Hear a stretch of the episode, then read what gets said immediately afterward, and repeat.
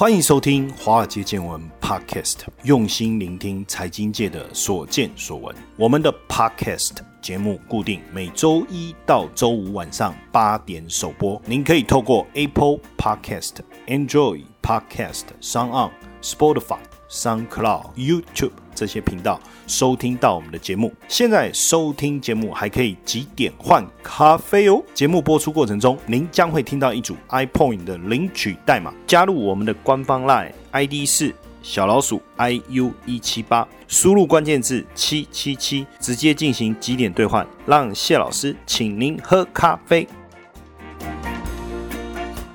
好，大家晚安，欢迎收听《华尔街见闻》Podcast，我是古怪教授谢承彦。大家最近有被骗吗？还是之前有没有被骗过？最近我看了一个新闻哦，他说有一个熟女啊，就是被骗虚拟货币，被骗了一千两百万。哦，这个熟女四十岁，一千两百万，怎么那么好骗呢？啊，怎么骗？其实现在有很多骗局啊，或者说这种金融诈骗啊，它都是用虚拟货币或区块链这个技术来骗人。早期金融市场在骗是用外汇，因为那时候外汇大家也不懂，总是讲说外汇很好赚。但是现在外汇金管会都有发牌照出来了，所以大家也懂啊，所以这里骗不到，就往什么虚拟货币、区块链，因为这个真的是新的概念，有很多人根本不知道什么叫区。块链，他讲的神的跟什么一样，对不对？然后就用这个方式来骗这个女孩子哦。她是在交友软体上面认识一个网友，那认识以后，对方就告诉她说：“哎，这个有一个虚拟货币哦，哇！”她说她刚开始的时候啊，她就说这个投资呢可以获利。她一开始的时候也真的投一点点，哎，也有赚到钱。那出金也很正常，持续的加码，两个月竟然投了一千两百多万了。等到都不能出境的时候，才发现被骗。那通常这些诈骗集团都是利用交友软体。哈，所以我觉得，哎，这个交友软体也是，因为现在大家都一个人在家嘛，不容易走出去嘛，不是不容易走出去，就是有一些生活圈以外的朋友，所以透过交友软体去认识人。那年轻人反正使用这个也也很正常，就反而变成这种诈骗，就都出现在这些交友软体上面。当然，这个报案件数哦，前三名投资诈骗网站哦，像是这个什么有点赞朋友的友了哈，点赞，然后什么 Big Forex 的，还有 A 加 EX 哦。很多的诈骗案子都是出现在这几个诈骗网站哦。那刑事局当然也教大家说，这种什么以假交友来骗投资的方式哦，就是他跟你讲的网站，这个什么赖账号是不是标榜保证获利、稳赚不赔？通常如果是这样，就要特别特别注意哦。那像前一段时期还有这个比特币什么智能搬砖的专利资金盘，也是骗人的哦。然后包括什么美人币 IB Coin。还有这个 MBI 的资金盘，那因为现阶段的法规实际上是不足的哈，所以像六月就有一个案子，哎，受害金额是高达九亿哦，它是虚拟货币的诈骗案，就 Cloud Token，Token 就是代币嘛，那它取的名字又好像很厉害，Cloud 就是云呐，云代币的这种概念，骗了九亿多哎。那因为这种区块链跟虚拟货币的现在很盛行，那这种科技词汇啊也很吸引人。那他又告诉你，我们这个去中心化啦，本金随进随出啦，然后你只要投资这个平台哦，那基本上就没有问题。而且我们这个是透过什么 AI 啦、大数据啦哦，所以现在只要把这几个名词拿出来，哎，就能够吸金呢哦，所以骗了九亿多了哈。而这个 Crowd Token 呢，它一开始的时候就说，哎，我们这个是有点像支付卡，跟万事达卡合作哦，你你把虚拟货币呢，收益存入到这个卡里面，你可以透过这张卡在世界各地可以领当地的法币。诶，这个很厉害了，等于说虚拟货币。本来要提领很不容易，那我现在虚拟货币转到这张卡，我到世界各地我可以领当地的货币，而不是虚拟货币，那这厉害了嘛？甚至这张卡你也可以作为线上的这个使用，你可以去结合你的一些线上支付，然后他们还推什么 SIM 卡可以让你漫游，还有 WiFi 流量可以让你储值，甚至这个 Crow Token 啊，还支援 NFC 功能的悠游卡可以在商店消费，甚至还找来这个罗杰斯站台，哇，找到 Jim Rogers 来站台，对不对？还说我们这个就是跟 Mastercard 了，在合作的，而且用户呢实际操作法币兑换好像也可以，而且甚至你可以在东南亚这个使用这个 Grab，就是在越南有没有 Grab，就是很像 Uber 的搭车服务，哎，也可以用优惠券。台湾还可以换成 Seven Eleven、家乐福啊收购的礼券，这样看起来应该就没有问题了吧？而且这些福利用户实际操作，哎，真的可以用啊，所以他们就认为说，哎，这个 Crowd Token 应该就是一个合法的机构，哇，所以很多人就不止自己投入啊，也介绍朋友投。投入啊！但这个 Crowd Token 的创办人呢，在去年七月来台的时候办说明会，你知道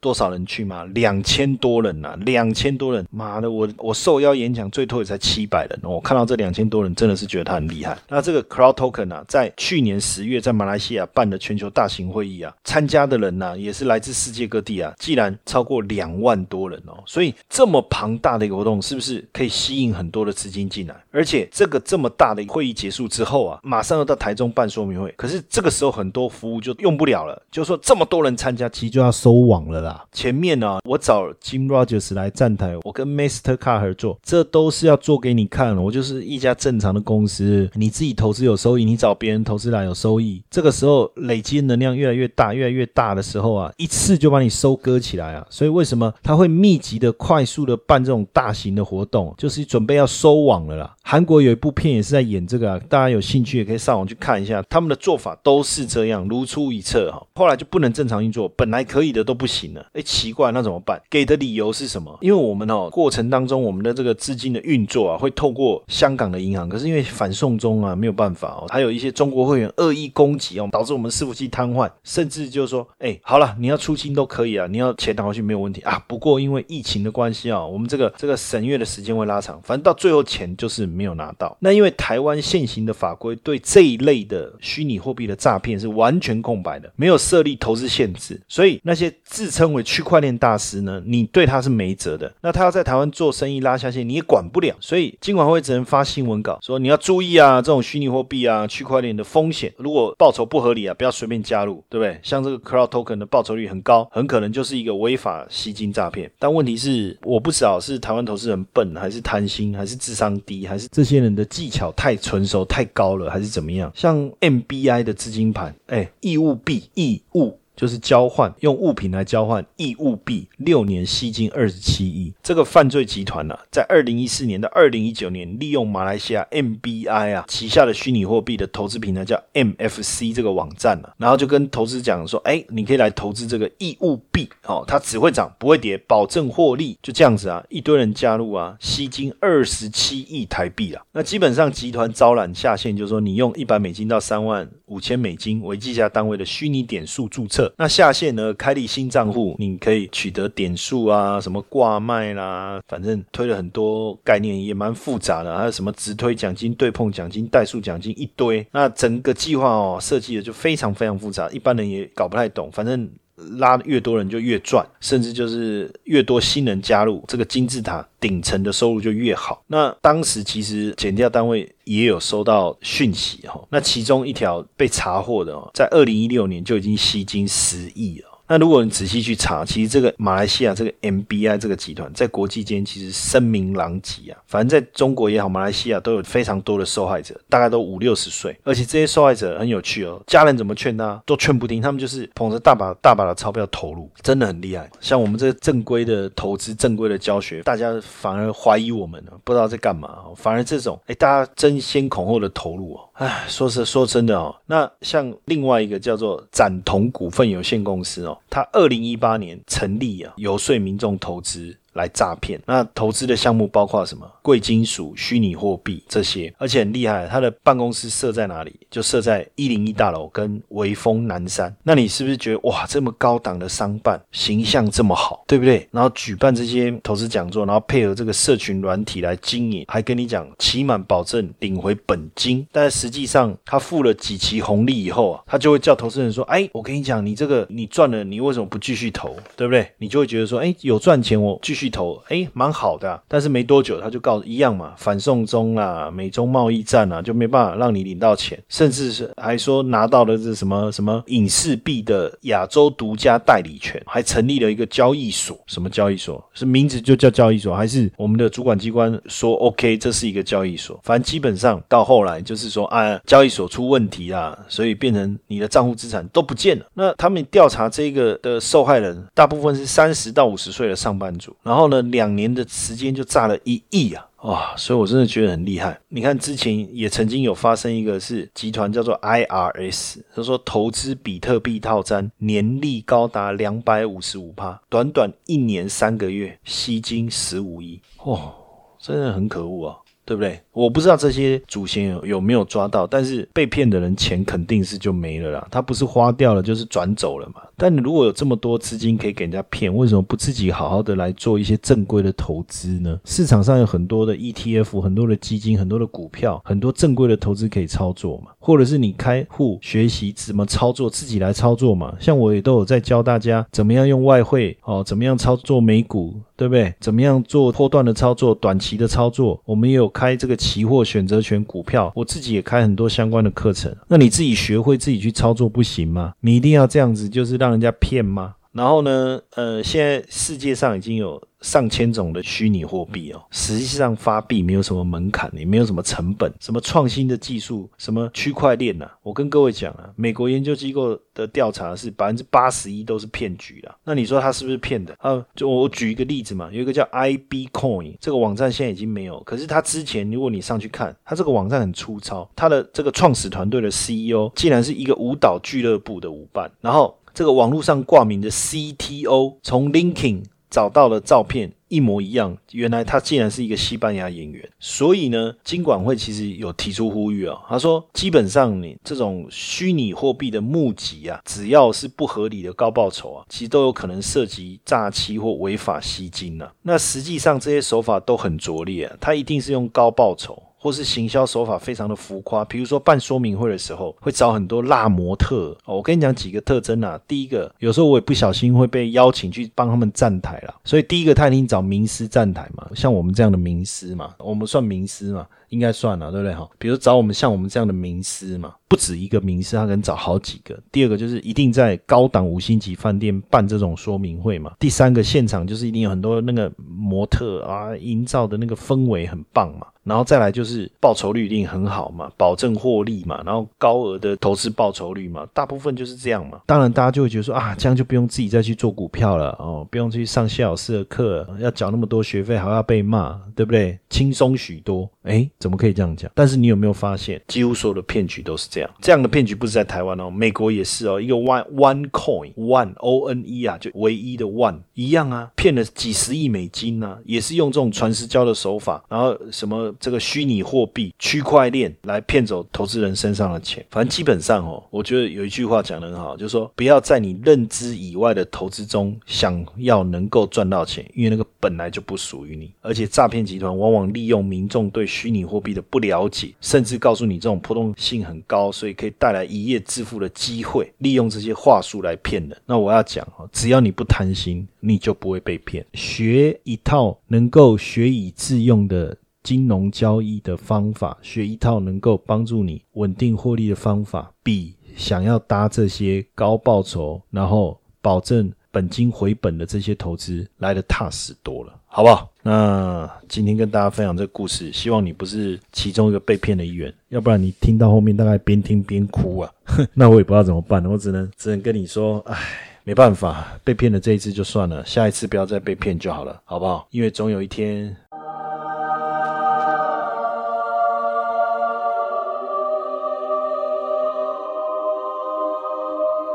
天使会降临的。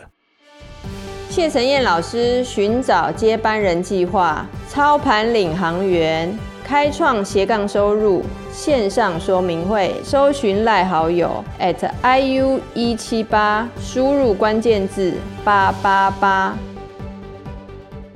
好，今天第二段呢，实在太开心了哈！为什么太开心？因为我邀请到这一位啊，真的非常非常难得。他现在是当红炸子鸡啊！说真的哈，现在在各大媒体，甚至你讲他是网红也好，你讲他是直播主也好，在财经新一代领域的红人当中，这个我我应该算是非常敬佩的一位，而且非常年轻，年轻有为啊！所以我我上次发了一个说长江后浪推前浪，他已经把我们推到死在沙滩上了，我我就觉得没什么好讲了，先。欢迎一下我们游廷浩浩哥，哎，各位华尔街见闻的观众朋友，大家好，陈哥好。对，那为什么呃今天他来，我真的很开心哦，因为他非常的优秀哈。我们不要谈外表哈，因为我们来谈他的哎你是不是要谈你劣势的一方，所以不谈外表？我外表也不错啊，不是我的意思是说，因为他他的外表就是清秀可人、小鲜肉，那那谈外表我不利呀、哎，不会啦，对不对？所以我谈外表对我不利，我当然不谈外表。好，今天邀请他，我们先讲一下，先破题了哈，免得大家会觉得说两个又在这边闲聊瞎扯淡，因为他出书了。啊是，好，书名我等一下跟各位讲，但是我要先讲出书真的是苦差事哎，因为我看了一下哈，他这本书啊，第一个名字讲得好，名字取得好，内容也非常的精彩跟丰富，因为我本身我就是推荐人嘛，对不对？但我觉得，哎，这本书定价才三百块，嗯，做功德啦，是美金，啊没有没有，新台币，而且而且像我们在录影时间哦，啊还是七九折哦，所以大概两百三十多块而已哦，非常便宜。所以你不觉得本来我们觉得知识无价，或者说知识有价，也应该有一定的水准？我跟各位讲哈，我们的浩哥他是清大跟台大的，你以前学费学分费一个学分要多少钱？一个学分费我不记得了，但整个学期大概两万三吧。两万三呢？那这一本书两百多块，基本上应该已经涵盖了你整个，包括你读书以及进入社会的精华。哎，我是觉得啦，说书的确对一个人来讲，他是把毕生所学的然后用一个系统，你也不要讲毕生，你对不对？你那么年轻，哎，对对对，到毕生还不到毕生五分之一的人生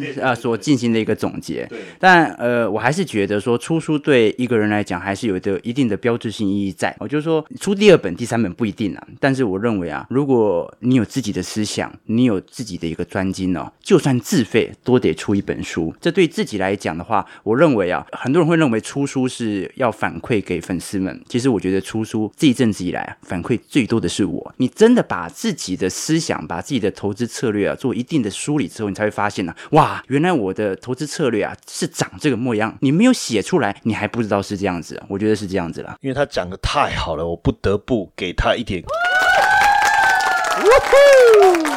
好，我们先讲一下书名哈，它的书名是《股债双存获利的六堂课》，这是一个进阶版的存股计划大公开哈。当然，这里面有很多东西我想要问浩哥，因为好不容易有他有再叫我浩弟就好了。不要不要这样，不要这样。他的出书是让人就是尊重，而且是经济日报出版，还不是他自费出哦。像我们都还是自己哦，自己封印财经出的哦，他是经济日报帮他出的。好，我这里面有几个问题，因为我相信很多粉丝啊都想知道哦。第一个就是你为什么这么优秀？我先说一下哦，他是清大经济嘛，然后台大研究所。我很好奇这个部分可能跟书没有关系，但我很好奇就是说是什么样的动力让你能够在求学期间能够保持这么优秀的成绩？我成绩没有多好，我 GPA 差不多 三点五、三点六而已啊，成绩是还好，但是我必须承认，我对于投资的兴趣是很早奠定的。我还记得我小时候，其实国高中的时候，我去上课是我爸爸开车载我去的，因为他刚好顺路去上班啊。我爸爸其实是联完的哦，其实也是也是联合报系的哦。那在开车的路上哦，我当时都听一个广播，我相信陈英哥也听过。今天我记得你还去上他的广播节目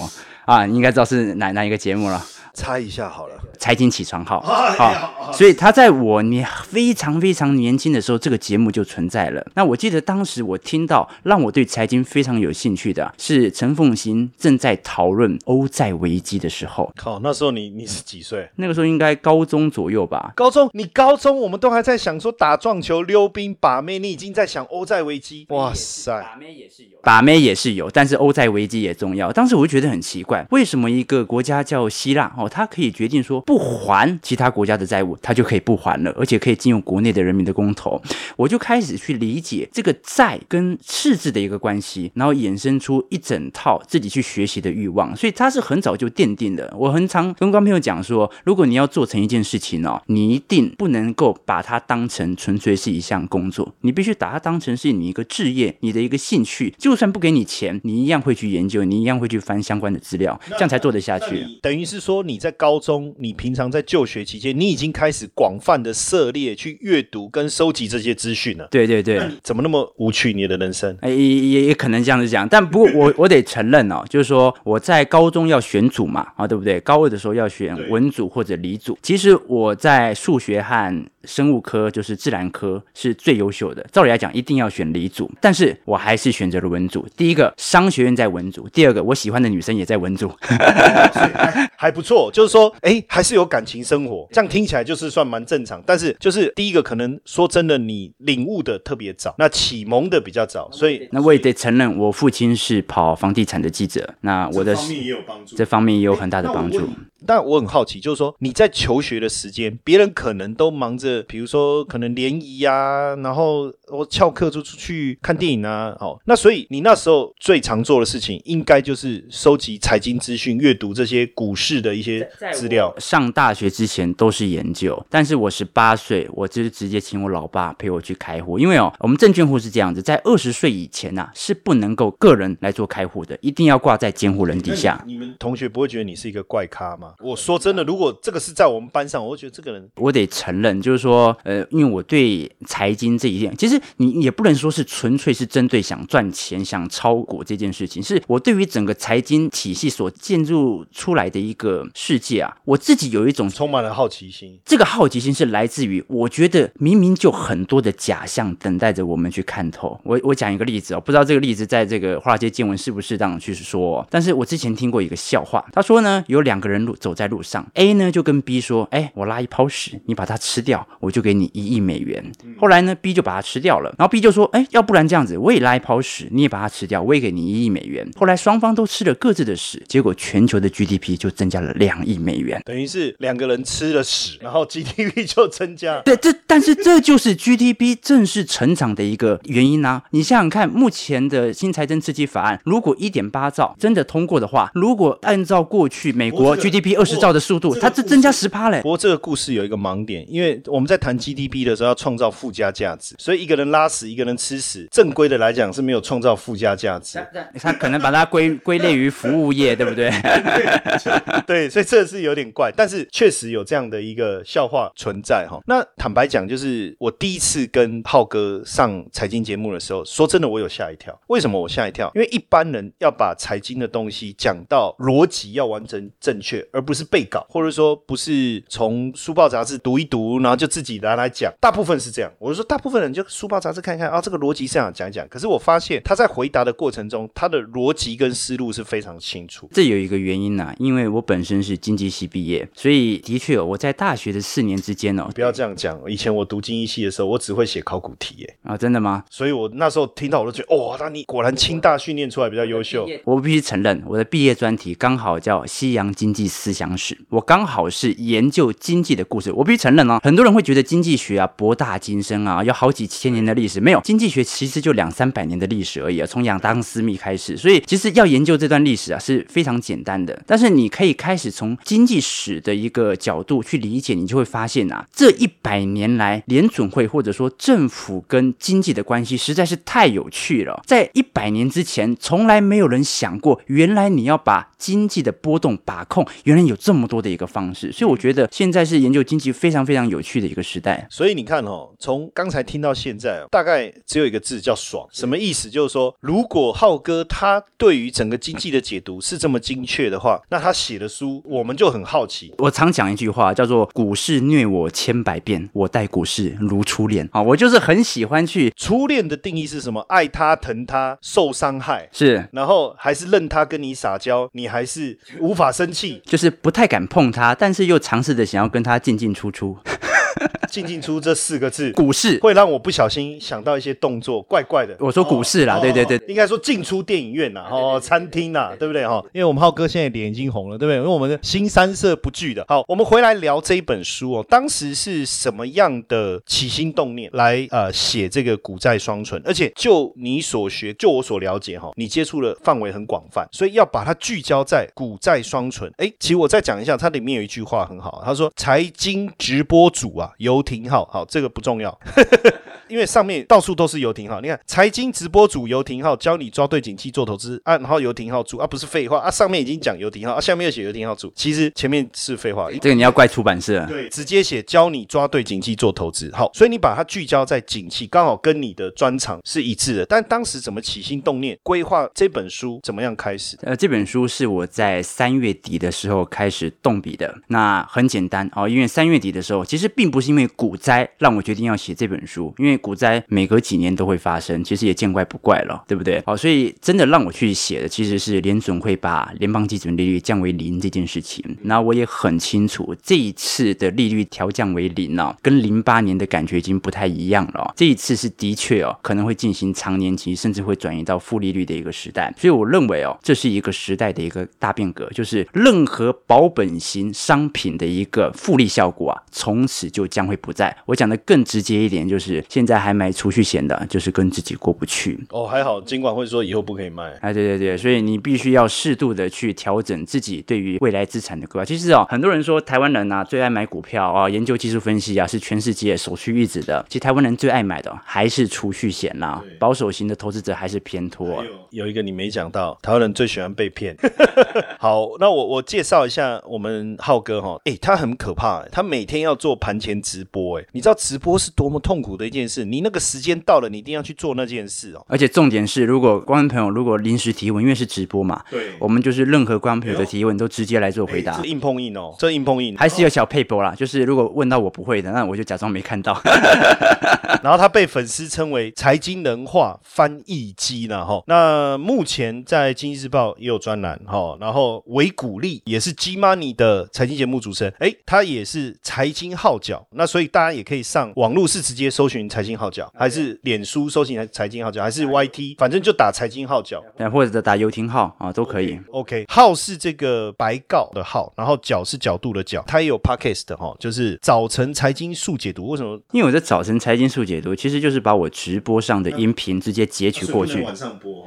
不会啊，我通常都是就是你想要什么时候听就什么时候听啊。p a c k a g e 上架就早上。p a c k a g e 是对，就是直播完之后就直接上架了。OK，好，那这个书在哪里我们买得到？基本上只要在网络的书店平台，包括博客来、金石堂、成品啊，基本上你听过的基本上都买得到，陌陌也买得到。通路的话，在未来几周应该也可以翻得到了。那它这个是只有实体书嘛？哈，电子书正在筹备中。OK，好，那这个书名我再跟大家念一遍哈，叫《股债双存获利六堂课》，我本来是要写三十六堂课啦，太多了啦。对，但是我怕那个要写六册，对，后面还有啊，你后面还可以继续出啊。那因为呃，好不容易浩哥来现场哦，我们我就想要凹他一下啦，就是因为我们的听众朋友总是有要有一点点福利，我我带各位凹一点福利哈，就是到时候我们希望这个浩哥帮我们亲笔签名。啊、没有问题，没有问题。那以后他做股的时候啊，不是哦，太久了哈，就大红大紫的时候，这个书啊水涨船高，哎，那又有他的那不行哦，那还要写那个陈彦哥的名字，这样才会对不对？哎，联名款，哎，这联名款那更不得了了，对不对？哦，在网络上，如果你买到只有廷浩签名的，那就是伪造的。两个联名款，那我可不可以凹个两本，可以吗？没有问题啊，没有问题啊。好，那我们的听众朋友要怎么拿到这个哈？我当然你也要有一点点小贡献哈。到我们华尔街见闻的粉丝页，就是我们会有一个小文章介绍一下《股债双存》这本书。那请大家在底下留言，作者的名字是谁？作者的名字哦，这个很蛮难的哦。记得是白告的号哈，不要打错名字你。不要给我打那个什么什么号角响起。好，然后呢，分享这一篇。好，那我们因为只有两本嘛，如果只有两个人留言，那就是你。那如果有两百个人，那，会不会最后是我们两个自己留言，他自己抽到自己的书？如果有两百个人留言，好，那当然我们就抽两百，哦，这个没有问题，好不好？那实际上因为时间的关系，我们还没有机会分享这个内容。好了，不然我们下次再邀请我们廷浩哥，没有问题。哦没有问题。来我们的节目现场，因为他来我就开心了。然后等他下次来现场的时候，因为我觉得书的内容非常非常精彩，我是之前就已经先一睹为快了哈。那我觉得太棒了，所以书一出来我就很着急，想说赶快邀请他来节目上跟大家分享一下。那所以后面呢，我们会再继续的邀请我们廷浩哥，因为他太忙了，他真的因为现在这么当红的情况下哦，那要邀请他真的蛮不容易。所以下一次我们他有空，我们赶快再找他来，然后跟大家简短的分享一下书的内容，好不好？好，谢谢。好，谢谢大家。那我们最后在什么样的？因为他来就像一个天使一样，所以我们结尾。感谢上帝。哎，没错，这个天使降临。好，谢谢大家今天晚上的收听，谢谢。接下来就是我们今天的彩蛋时间，iPhone 领取代码 i 一三九九。活动详情呢，请到下方的说明栏观看。如果大家喜欢华尔街见闻 Podcast 的话，请记得给谢老师一个大大的五星评分哦。